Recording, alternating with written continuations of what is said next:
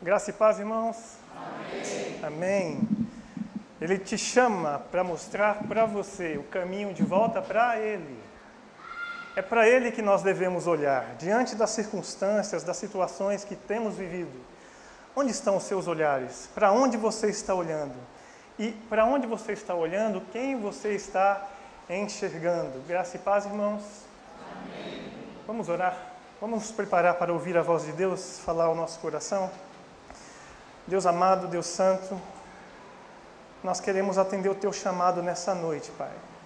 O teu chamado é olharmos para o Senhor, para nós voltarmos os nossos corações para o Senhor. As circunstâncias vêm dizer outras, outras falas, mas nós queremos olhar para o Autor e Consumador da nossa fé, Jesus Cristo.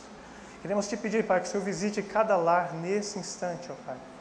Abra os corações, ó Pai. Nós estamos aqui, queremos, sedentos por ouvir a Tua voz falando conosco. O Senhor conhece o íntimo dos nossos corações. O mais profundo da nossa alma não é desconhecido do Senhor, ó Pai. Então nós queremos te ouvir, ó Pai. Fala ao nosso coração. Prepara nossas vidas agora, em nome de Jesus. Amém. Amém. Abra a sua Bíblia, por gentileza, na carta de Tiago, no capítulo 1. Nós queremos abordar nessa noite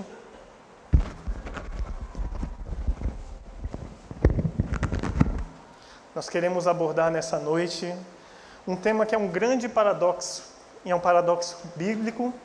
Você vai encontrar na Bíblia várias vezes esse item que nós queremos citar nessa noite, e o título da mensagem é A Grande Bênção da Dor. A Grande Bênção da Dor. Pastor, eu não vim na igreja para ouvir falar de dor, porque dor eu já estou sentindo, dor eu já estou passando. Dor é um negócio que eu quero evitar de todas as formas. Eu quero passar pela vida cada vez menos, sentindo menos dor. Mas se nós olharmos para a nossa história, durante toda ela, nós vamos passar por dores. Sim ou não? Quem está sentindo algum tipo de dor, qualquer tipo de dor? Todos nós. Algum tipo de dor está habitando o seu coração nesse instante. E nós queremos falar sobre isso. Nós queremos buscar na palavra um recado de Deus para nós, porque quando Deus colocou isso no meu coração, esse tema, eu fiquei assim em choque. Eu vou falar de dor. E ainda chamar a dor de bênção é muito contraditório. Não pode ser. Ninguém quer isso. Mas sim, nós vamos, vamos usar a palavra e nós vamos enxergar que, mesmo na dor, há uma bênção. Para nós começarmos, eu queria que você pensasse sobre isso. Deus está no controle da sua vida, sim ou não? Deus sabe o que é melhor para você, sim ou não? Deus sempre faz o que você quer, sim ou não? Não. E graças a Deus por isso. Eu ouvi um graças a Deus e estou repetindo. Graças a Deus que as coisas não acontecem do jeito que nós sempre queremos. Porque qual foi o grande pecado de Adão e Eva lá no jardim do Éden? Assumir o lugar de Deus na sua própria vida. A partir de agora, eu sou o dono do meu próprio nariz eu vou fazer as coisas do meu jeito. Deu certo? Deu certo fazer as coisas do jeito de Adão? Deu certo fazer as coisas do jeito de Eva? Não, aí eu te pergunto: dá certo fazer as coisas sempre do seu jeito? Ah, pastor, às vezes dá certo. E a gente vai se iludindo. Porque quando a gente está vivendo em bonança, e é por isso que nós vamos ver a grande bênção da dor, Sempre que nós estamos vivendo grandes tempos de bonança, a gente tem uma tendência natural, por causa do nosso pecado que nos habita, de deixar Deus de lado. Enquanto eu estou na dependência de Deus, enquanto, entre aspas, enquanto eu preciso de Deus, eu corro para Deus, eu oro, eu busco, eu faço, aconteço, porque eu estou dependendo de Deus. Mas quando eu vejo que eu tenho força nos meus braços, que eu tenho habilidades, que eu tenho conhecimento, que eu tenho um YouTube em que no YouTube eu encontro algumas respostas ali nos vídeos que eu assisto. Então eu penso que inconscientemente eu vou tirando Deus do trono, Deus do centro da minha vida, e eu vou sentando no trono da minha vida dizendo: eu não preciso de Deus. E se você for honesto consigo mesmo, e você passando assim pela sua história, enxergando a sua história, não foi só o pastor Elson que colocou Deus fora da, do trono. Talvez eu e você fizemos isso não só uma vez, mas muitas vezes. Nós queremos pensar sobre a grande bênção da dor. Quero perguntar para você: existe algum propósito na dor? Será que existe? Será que a dor existe por acaso? Ou será que a dor é apenas uma consequência do pecado? Porque lá no céu, nós vemos pela Bíblia que nunca mais teremos dor. Então, ah, então é sentença, pastor. Porque o pecado entrou no mundo, logo com o pecado veio a dor, então toda a dor que nós sofremos é por causa dos nossos pecados. Aí nós vamos na Bíblia e a gente vê a história de Jó, Jó, um homem íntegro, temente a Deus, que caminhava muito bem com Deus experimentou muita dor por causa do pecado dele? Não.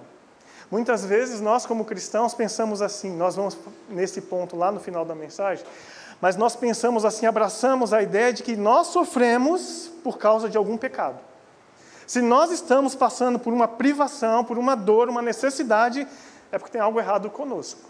Se não tivesse algo errado conosco, a gente não passava por isso. O livro de Jó, a história de Jó está na Bíblia para mostrar para nós que não é bem assim.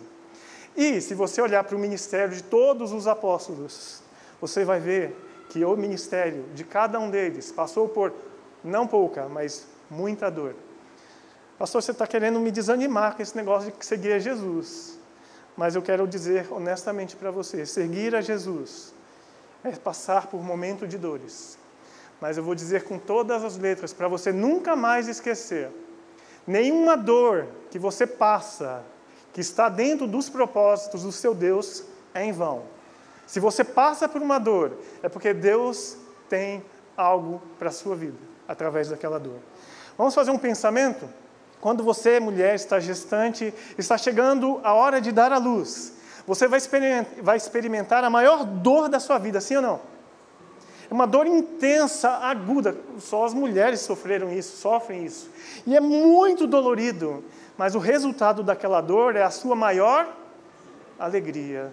Talvez no seu processo de vida, as suas maiores dores vão te levar às suas maiores alegrias. Qual a tendência natural do ser humano enquanto sofre dor? Passa pela dor.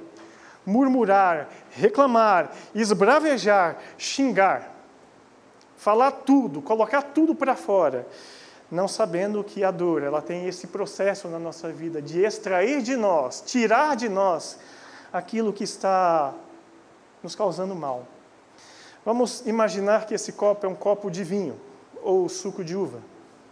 O que, que acontece se eu começar a despejar água nesse copo com suco de uva? O que, que acontece com o suco de uva? Ele derrama, ele sai. E se eu continuar acrescentando água, acrescentando água, acrescentando água, acrescentando água, no final eu tenho um copo de água. Muitas vezes na minha história e na sua história, você fala assim: Espírito de Deus, enche-me. Espírito de Deus, enche-me. Você fez essa oração já, sim ou não? Amém? Amém? Você fez essa oração. E de repente o enche-me que o Espírito vem é em forma de dor. Você não consegue enxergar que é Deus agindo, tratando a sua vida, mas é o próprio Deus te visitando de uma maneira muito peculiar que você não entende. E você pergunta: para que, que eu estou passando por isso? Por que, que eu estou passando por isso? E você não entende, mas é Deus tratando. É Deus tentando tirar algumas coisas da nossa vida, do nosso coração, que a gente não deixa de tirar. A gente fala, não, Deus, você pode mexer em tudo, mas nessa área, nessa portinha do meu coração, não. Eu estou acostumado com essa dor aqui. Eu estou acostumado a lidar com isso aqui. É um pecadinho de estimação, é uma situação de estimação. Então, mexe em tudo menos nisso. Mas o teu Deus, ele sabe o que é melhor para você, muito além do que você possa imaginar. E ele vai cercando você, vai cercando você, até entrar em contato com a sua real necessidade e, através de uma dor, ver uma grande cura na minha e na sua vida. Queridos, nós nos conhecemos pouco. Tem muita coisa sobre nós que só na dor nós vamos conhecer. Você é um cara calmo, tranquilo? Olha para o pastor Elson, na minha personalidade, calmo, tranquilo, mas chega mais perto. Chega mais perto e toca nas minhas feridas para você conhecer quem realmente é o pastor Elcio.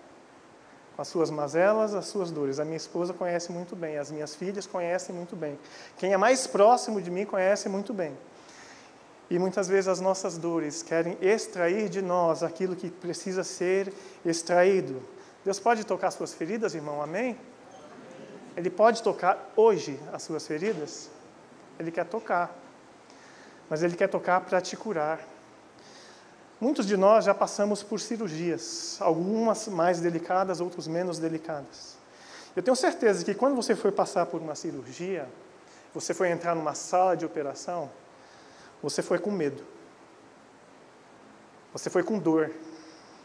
Você foi com sofrimento. E naquele momento eu também tenho uma outra certeza. Você não se sentiu sozinho. Porque tinha um Deus te visitando justamente naquela hora, pegando na mão e falando assim: Eu estou indo com você. Eu vou caminhar com você durante todo esse processo e eu que vou dar a cura que você tanto necessita.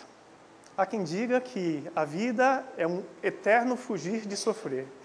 Há quem diga que igreja deve ter uma placa escrito pare de sofrer, porque se eu tiver essa frase, pare de sofrer, as pessoas vão vir à igreja. E esse apelo, sim, chama muitas pessoas para a igreja. Os milagres que Jesus operava trazia muitas pessoas para o ministério dele, mas elas vinham, eram curadas, eram atendidas, e logo depois o que, que acontecia com elas?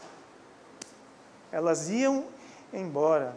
Muitas vezes nós vamos orar, muitos milagres vão acontecer nesse recinto, nos lares que nós vamos visitar, nós vamos tocar pessoas, nós vamos tirar a dor das pessoas, e elas não seguirão Jesus de Nazaré, porque elas ficam infantilizadas na sua espiritualidade.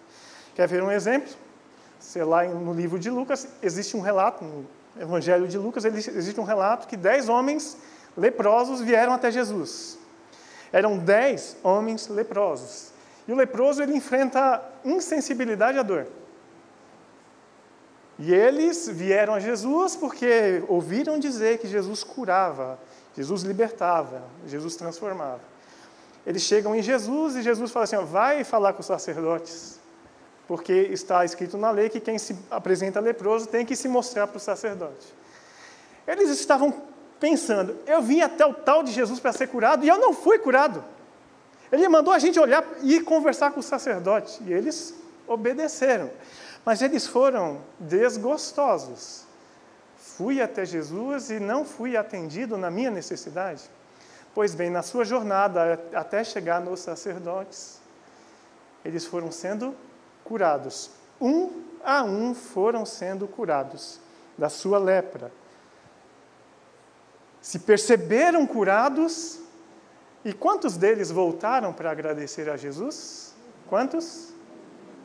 Uma só pessoa, um só homem voltou para glorificar a Deus, reconhecer que foi Deus que curou e seguir a Jesus, caminhar seguindo os passos de Jesus. Muitas pessoas virão à igreja, serão curadas, mas elas vão dar um tchauzinho para Deus, voltando ao seu estado original. Aí você fala assim, pastor, mas será que tem propósito na dor?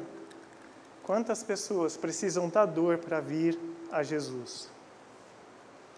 Para voltar aos caminhos do Senhor. Tem até aquele ditado popular cristão: se não vem pelo amor, vem pela dor. E a dor ela entra na nossa vida com alguns propósitos. Satisfação de necessidades não gera discípulos de Jesus. O que gera discípulos de Jesus? O amor. Não adianta você experimentar só o milagre de Jesus. É necessário você experimentar o amor de Jesus. É o amor de Jesus que te constrange. É o amor de Jesus que me constrange. É o amor de Jesus que, mesmo na minha dor, mesmo me permitindo dor, ele fala assim: ó, sabe a injeção? Dói, mas cura. Dói, mas tira a sua dor. É assim que funciona. Esse comportamento de consumidor, querido, vai te manter na infância espiritual. Você vai permanecer o mesmo. Imagina assim, você passar 20 anos na igreja, a mesma pessoa, não evoluir nada. Porque vem aqui na igreja só para receber, receber, receber. Nós fomos criados não só para extrair coisas da vida, nós fomos criados para produzir, para dar, para servir pessoas. Então, quando você chega no reino de Deus, entra para o reino de Deus, automaticamente você é transformado numa pessoa que trabalha, que serve, que atua, porque Deus te deu dons e Deus te deu também talentos. Quero dar um dado para os irmãos de um vídeo que eu assisti na internet. Eu gosto de assistir, ler, estudar sobre psiquiatria, neurociência.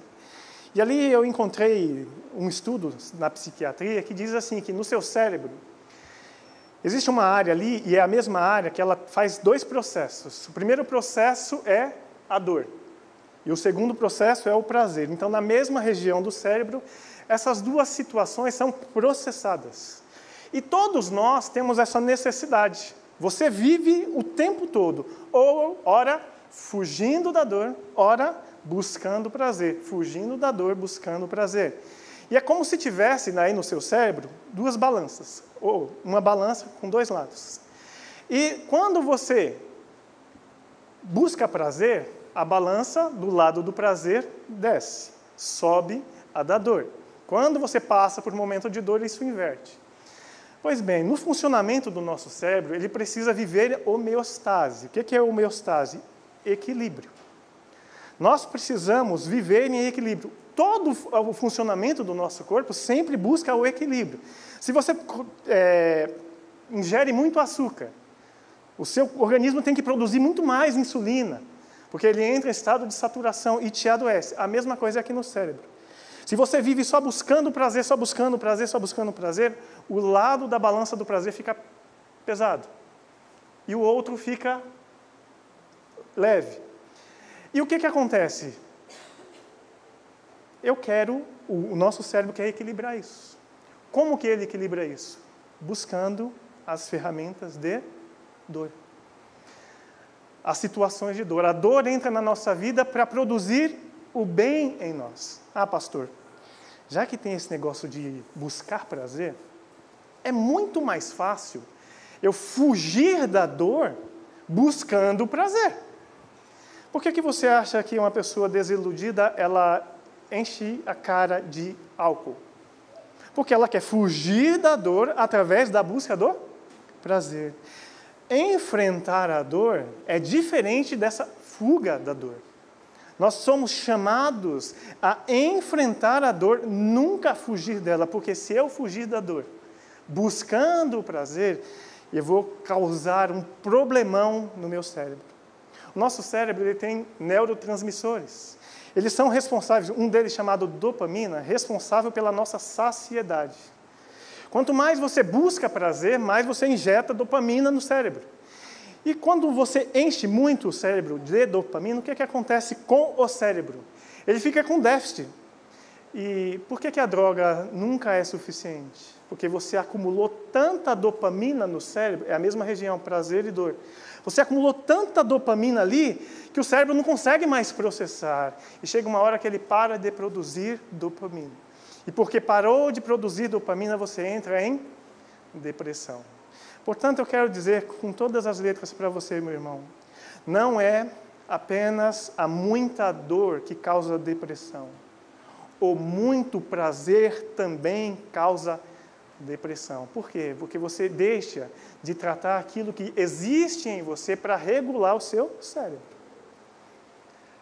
É mais uma partida de videogame. É mais um jogo de futebol. Acabou esse jogo, vai começar outro. É mais um, é mais um. Tudo aquilo que é excesso em você está revelando uma grande falta. E é preciso que nós olhemos para isso com muito carinho, com muito cuidado.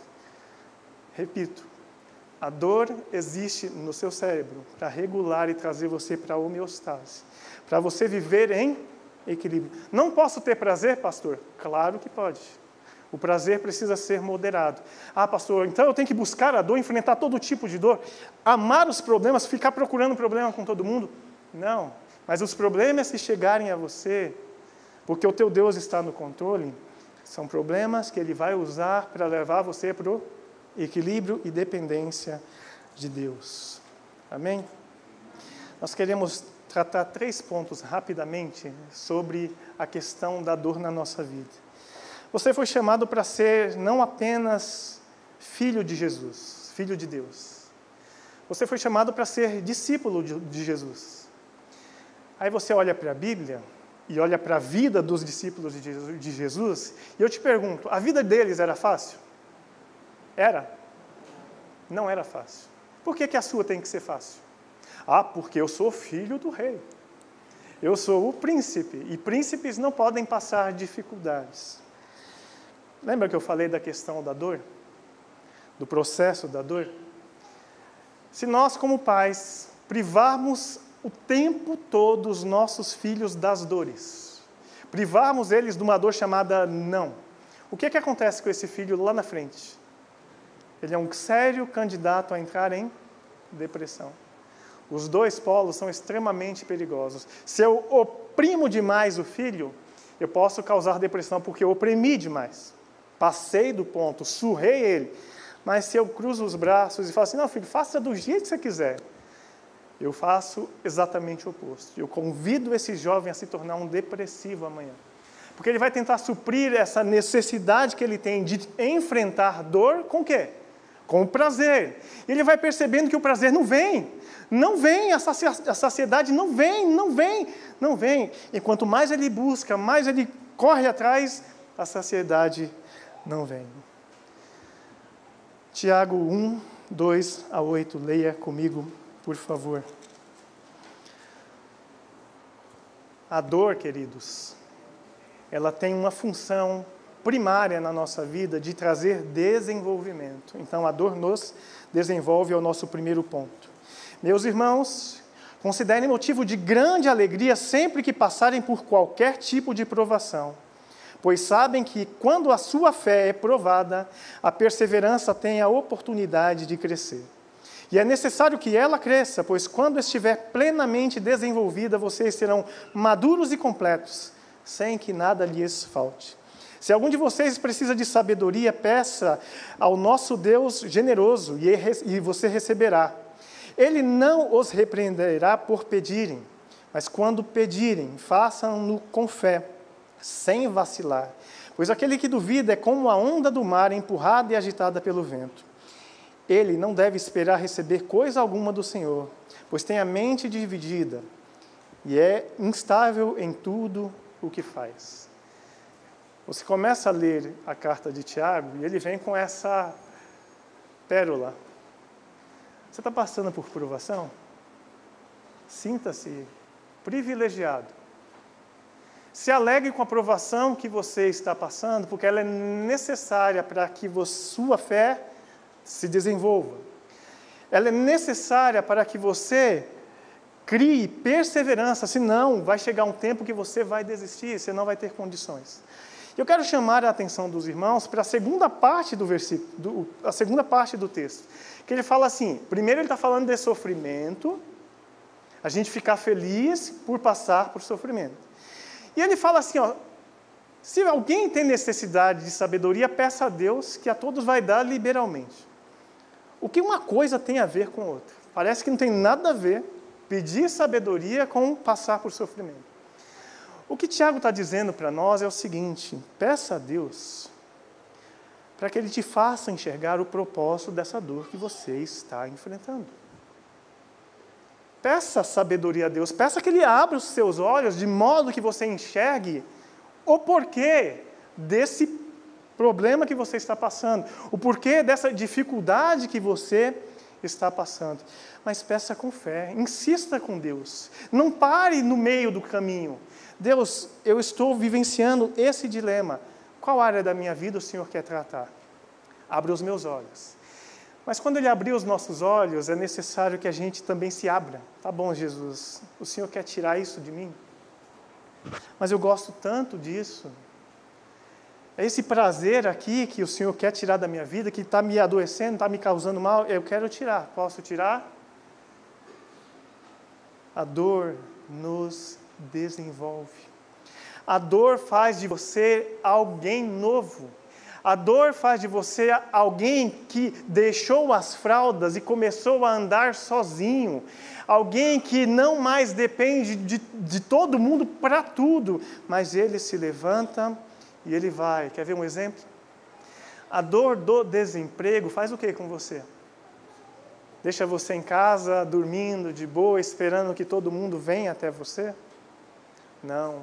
A dor do desemprego, quando você olha para os seus filhos e fala assim: eu não tenho o chocolate para dar para o meu filho. Parte o coração do pai e aquela dor mobiliza esse pai a se levantar e ir em busca do emprego. Quando você perde alguém muito querido, a nossa tendência é, que, é pensar assim: acabou minha vida, porque eu perdi a mãe, eu perdi o pai, eu perdi a pessoa que eu mais amava. Só que ao nosso redor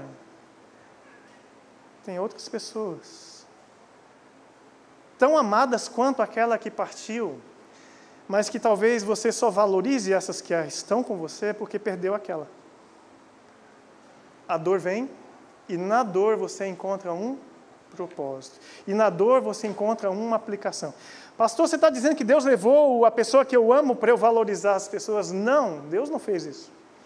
Mas na situação que você está vivendo, Deus ele utiliza a sua dor.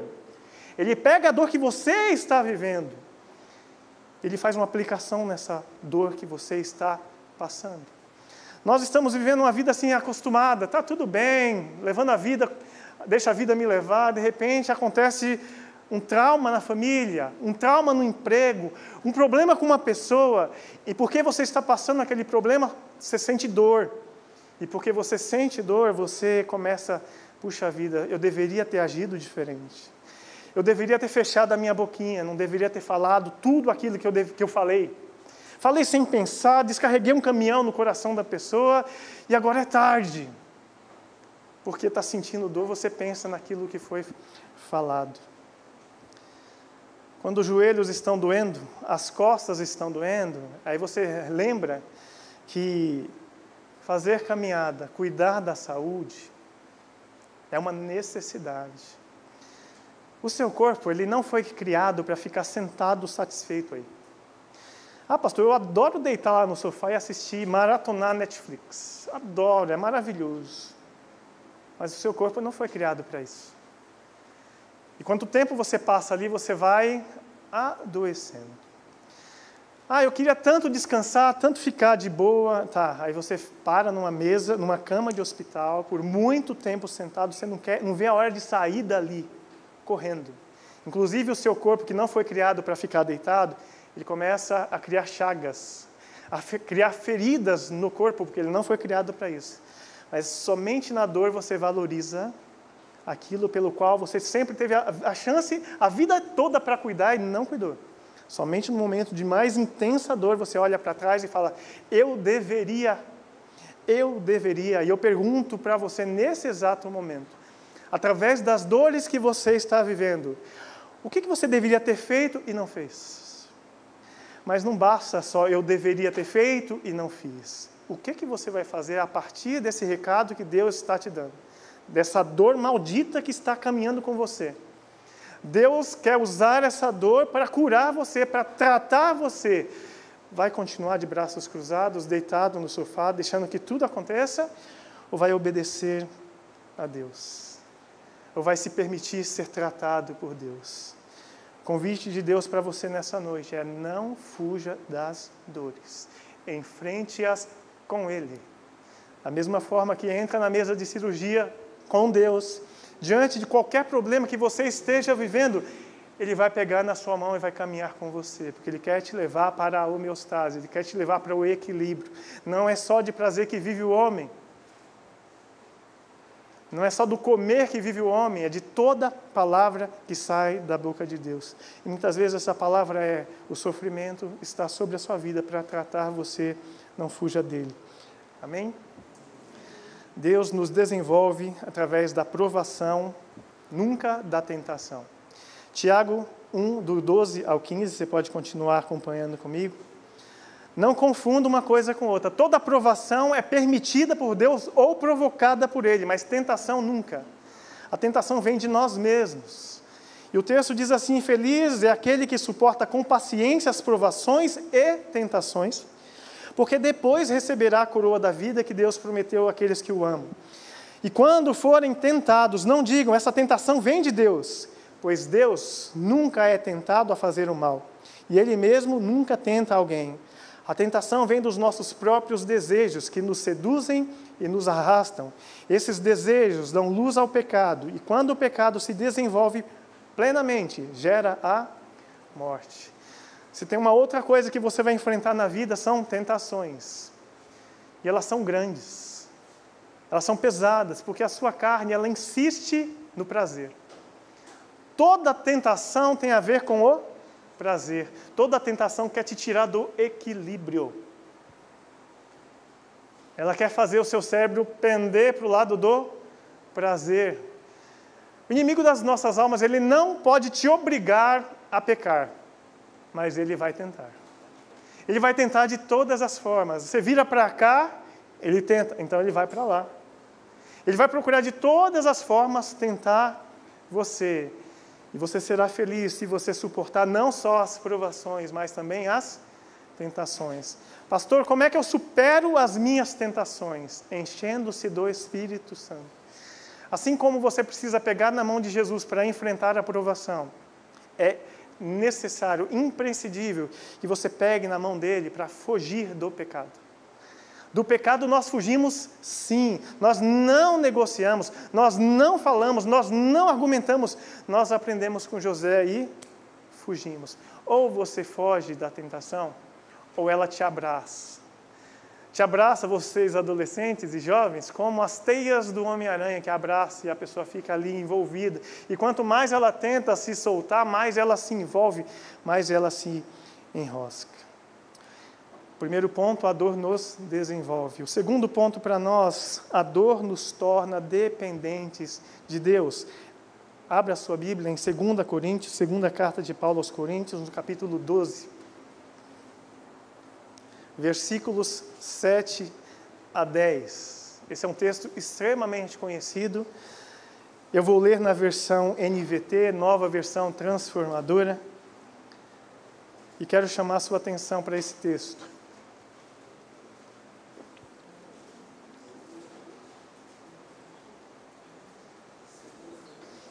2 Coríntios capítulo 12, de 7 a 10.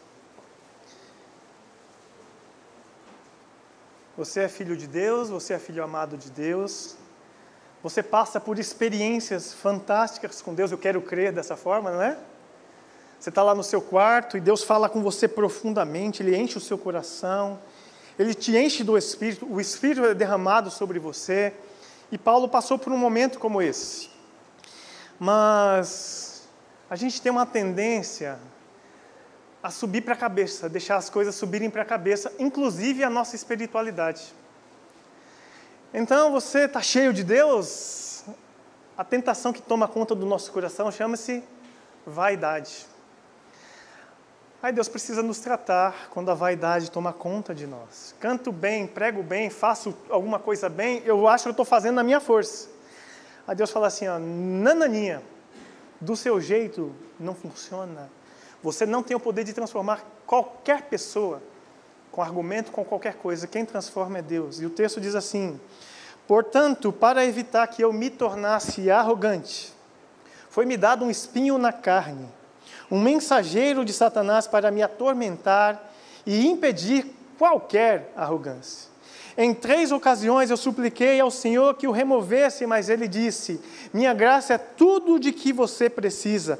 Meu poder opera melhor na fraqueza. Portanto, agora fico feliz em me orgulhar das minhas fraquezas, para que o poder de Deus opere por meu intermédio. Por isso, aceito com prazer fraquezas, insultos, privações, perseguições e aflições que sofro, sofro por Cristo. Pois quando sou fraco, então é que sou forte. Deus quer usar o povo dele como instrumento. Mas muitas vezes a gente quer usar Deus como nosso instrumento. E quando isso acontece, é necessário que ele entre com a dor novamente. Para quê? Para nos tratar e nos colocar no nosso devido lugar. Então, Paulo teve uma experiência maravilhosa com Deus e o coração dele ia se encher de altivez, Aí Deus falou assim: não, não é para você. Nunca toque na glória de Deus. E a tentação veio, o tentador veio, a dor veio e tratou. E tratou o coração de Paulo. Eu e você, queridos, precisamos nos submeter a esse cuidado de Deus, dele nos pegar e nos tratar. Como dizem vocês, murchar a nossa bola. Encheu a bola, fura a bola. E Deus vai colocar isso. Muitas vezes, essa dor vai ser através de uma vergonha que nós passamos. Porque você pensa que está na sua força, você vai conseguir, e de repente você não consegue. Aí você fala assim: ah, não, puxa vida, mas até agora estava funcionando. Até agora, pessoas, é, eu ministrava, as pessoas, se, é, acontecia. É, mas chegou um momento que você começou a fazer na sua força, do seu jeito, nos seus planos, pedindo que Deus abençoasse. Aí Deus vai lá e fura os seus planos para colocar em ação os planos dele, porque é do jeito dele, para que a glória seja somente para ele. Queridos, todos nós temos áreas de vulnerabilidades. É impossível receber amor sem vulnerabilidade.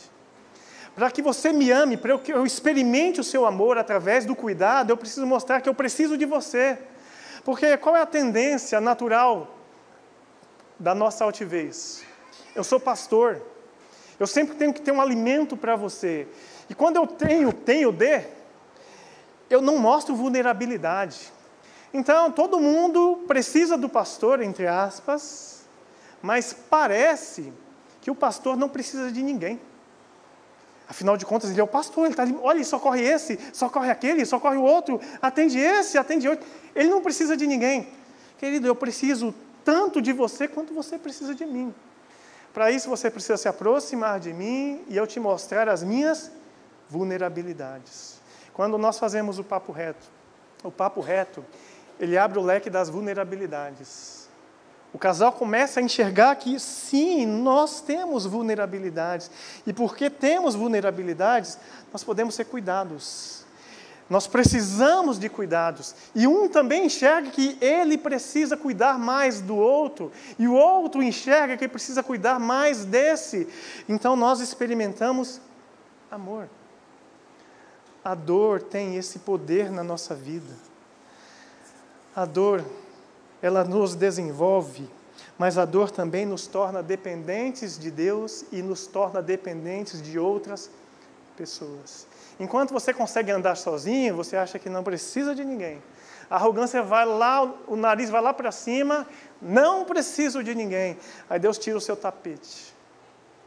Quantos de nós vai ser tentado a pensar assim: eu tenho um baita do emprego, tenho uma grande formação, eu ganho bem, não preciso de nada. Aí você vai lá para Apocalipse, você é um pobre, necessitado e nu, porque pensa que é dono da razão, é dono do ouro da prata, e quem é dono do ouro da prata é o teu Deus. E tudo que você tem nas tuas mãos só está nas tuas mãos. Porque o teu Deus depositou nas tuas mãos, confiou nas tuas mãos para você fazer o melhor para Ele, não para você. E o nosso último tópico dessa noite.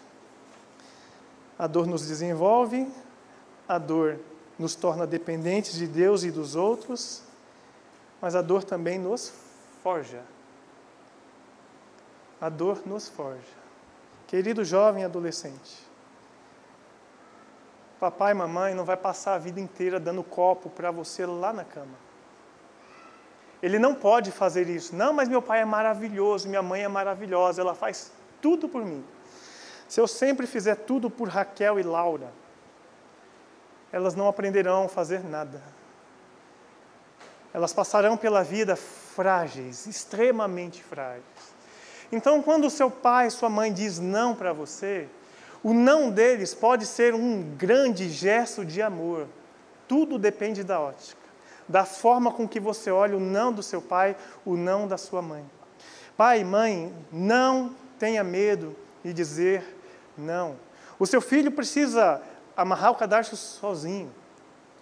O seu filho precisa ganhar o pão dele sozinho para comprar as coisinhas dele sozinho. Ele precisa se desenvolver, olhar e falar assim: eu sou capaz. O meu pai teve um desenvolvimento, ele se tornou quem ele se tornou porque ele teve uma história. Eu te pergunto, você conhece a história do seu pai? Por onde ele passou para ele ter tudo que ele conquistou até hoje, para te dar? Conhece a história dele? Se não conhece, venha fazer o Papo Reto Pais e Filhos e você vai conhecer a história do seu pai. O sofrimento que ele passou. Ah, mas eu, ele passou por tudo. Ah, ele passou por tudo isso, eu não preciso de nada disso, pastor. Você precisa das suas próprias dores para que seja desenvolvido, para que a vida chegue para você e você está lá com a sua dama, sua namoradinha, você está passeando lá de carro com ela, né? Tire a carta, estou andando com a namorada e o pneu furou. E o cidadão não sabe trocar o pneu do carro. Ele passa por um apuro, pai, socorro! Furou o pneu. Vai ter um momento convida o namorado para ir em casa. Mãe, faz aquela comida supimpa para ele aí. Mas ele está esperando experimentar o seu prato também. Vai visitar, a namorada vai visitar a sua família. Vem cá, mãe, socorre aqui, me ensina a fazer uns negócios legais aqui para eu receber bem a minha namorada em casa. Mas se eu não me submeto a essas dores, enxerga, Trabalho muitas vezes é enxergado como dor. Ah, vai dar trabalho, vai dar trabalho, mas te forma, te desenvolve, faz de você alguém útil, não um inútil. Eu posso me tornar um inútil. Aí as pessoas falam, seu inútil, por que, que eu sou um inútil? Por que, tá, por que, que as pessoas estão falando? Todo mundo mal, pastor Rodney. Ficam falando mal de mim porque eu sou um inútil. Por que, que as pessoas falam mal de você com essa alcunha de inútil? porque você nunca se submeteu a fazer nada. Você viveu dos prazeres, buscando os prazeres.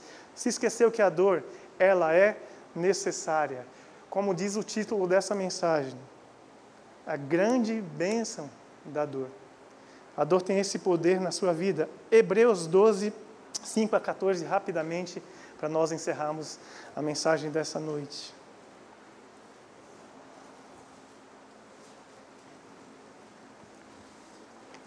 E esse é um texto que muita gente quer rasgar da Bíblia.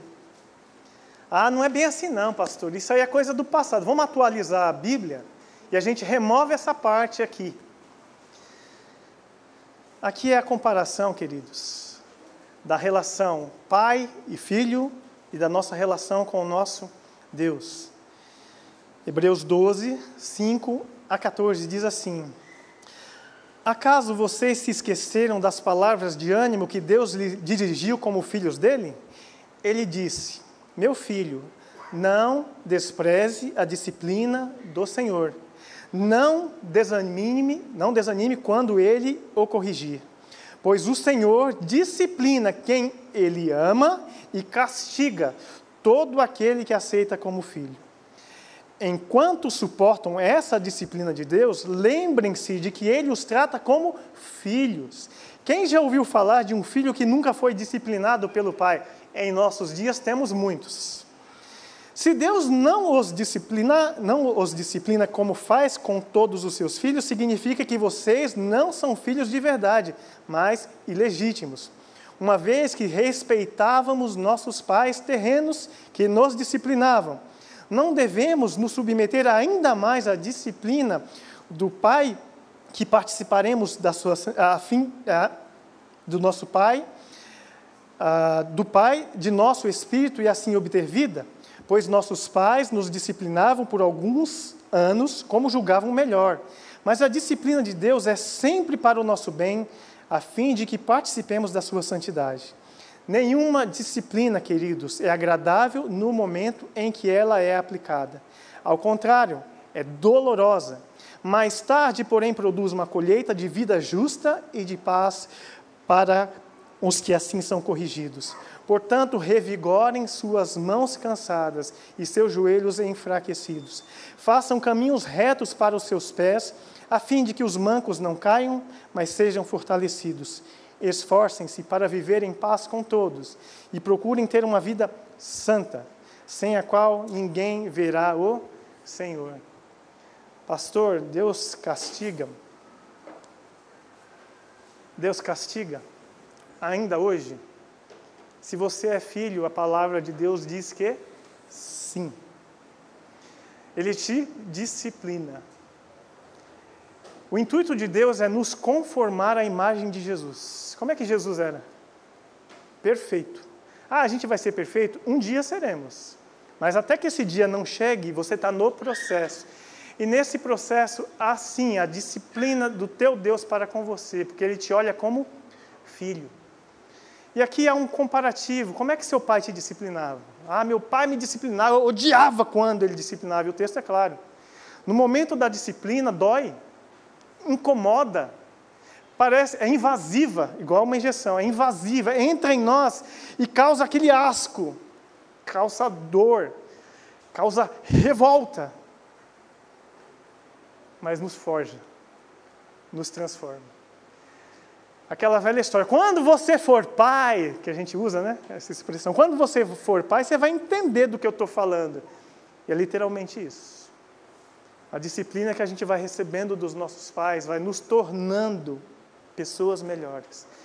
Se nosso pai, com a visão míope que tem, consegue forjar isso em nós, forjar caráter em nós, imagina o teu Deus, que te vê do avesso que te vê, inclusive aquilo que você não vê.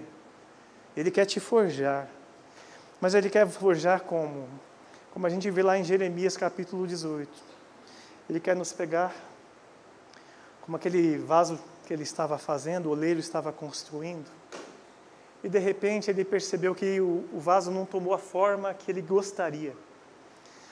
Ficou deformado. A minha vida e a sua vida nas mãos de Deus é exatamente assim. Você foi salvo pela graça, pela fé. Foi um presente de Deus. Você começou a caminhar com Deus, mas de repente você tomou a forma errada. O pecado seduziu você, você deformou. O pecado seduziu você e você encheu seu coração de amargura, de mágoa, de um monte de tranqueira. Aí o teu Deus diz assim: Você é meu filho. E como barro nas mãos do oleiro, eu quero te pegar novamente pela mão, te desfazer, te desconstruir e fazer de novo. Como um pai que disciplina o filho.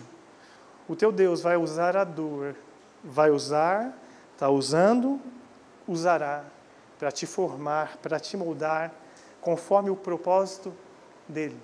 Dá para sempre saber o propósito de Deus na dor? Não dá. Mas temos uma convicção e certeza.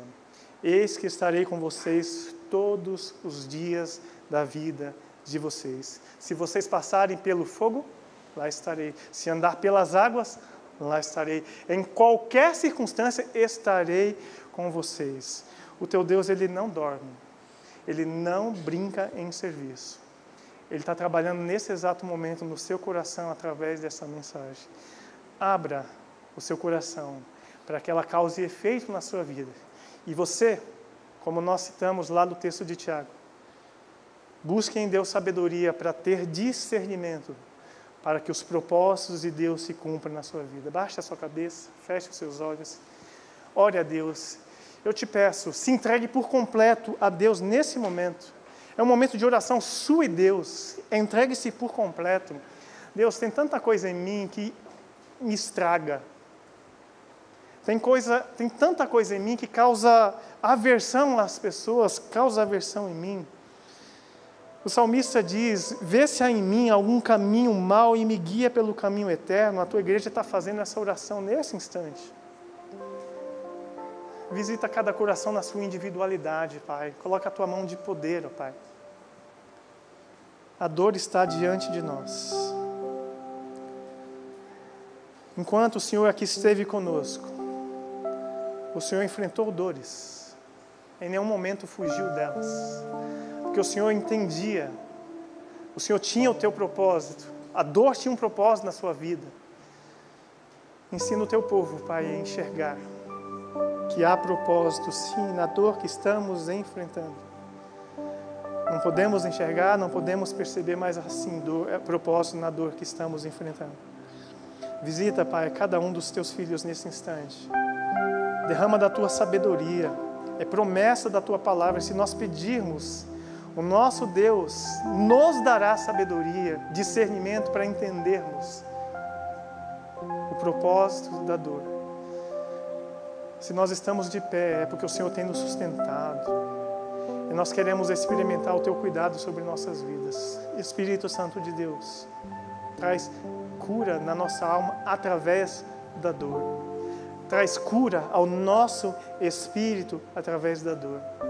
Para que o velho homem morra, é necessário muita dor. É necessário nos entregarmos ao Senhor, e para entregarmos ao Senhor é necessário renúncia. E não existe renúncia sem dor. Nós queremos renunciar ao nosso eu nesse instante, para que não mais vivamos nós, mas que Cristo viva em nós, para a glória do nosso Deus. Recebe nossas vidas no teu altar nós aqui estamos e aqueles que estão em casa. Espírito Santo de Deus se manifesta nesse momento, Pai. Trazendo libertação dessa mentira que eu preciso viver para sempre atrás do prazer, correndo atrás do prazer. Salomão disse: correr, isso é correr atrás disso é vaidade, é correr atrás do vento. Não nos satisfaz, nunca vai nos satisfazer. É necessário correr para os braços do Pai e ali sermos tratados. Muito obrigado por esse momento tão precioso na tua presença. Muito obrigado pelo teu grande agir. Muito obrigado porque o Senhor nos mostra o caminho de volta para casa, para a casa do nosso Deus, para a casa do nosso Pai. Muito obrigado, Jesus. Em nome de Jesus que oramos e agradecemos. Amém. Amém, queridos. Estamos chegando ao final do nosso culto. Não se esqueça, amanhã nós temos o nosso encontro da intercessão online, chega lá no informativo, o link para você participar com os nossos irmãos. Na quarta-feira temos culto de oração e foi me pedido, foi me feito um pedido antes de vir aqui, eu só podia deixar para o final. A nossa querida irmã Carmosa, a mãe da Zeza, ela está de idade, a saúde, Sim. Mas da frente. Não, sim. A Carmosa é mãe da Zéza. A senhorinha? Ah, tá, entendi errado. Então é o seguinte, pegando a informação correta. A avó do menino, isso? A avó do menino que faleceu do Diogo, ela é bem velhinha, de idade, sua saúde debilitada. Não foi comunicado a ela o óbito do menino ainda. No momento propício, a família pode falar ou não, mas eles pediram para, ah, não, vamos lá visitar a família, vamos visitar a senhorinha, falar para ela assim: o filho neto morreu, nós viemos aqui orar por você. Com ela não é possível, justamente por causa dessa questão da saúde dela. Então, protejam, não façam isso. Orem em casa, orem com a família, mas com a senhorinha não, por gentileza. Vamos ficar de pé, vamos encerrar esse culto.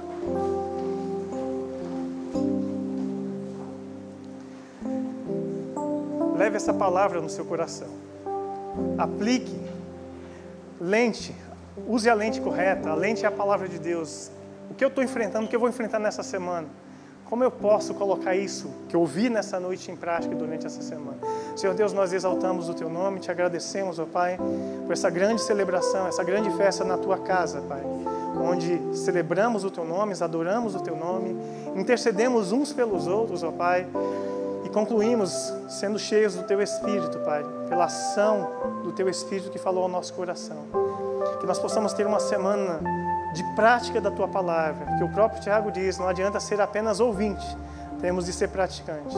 Leva-nos em paz para os nossos lares, em nome de Jesus. Amém. Amém.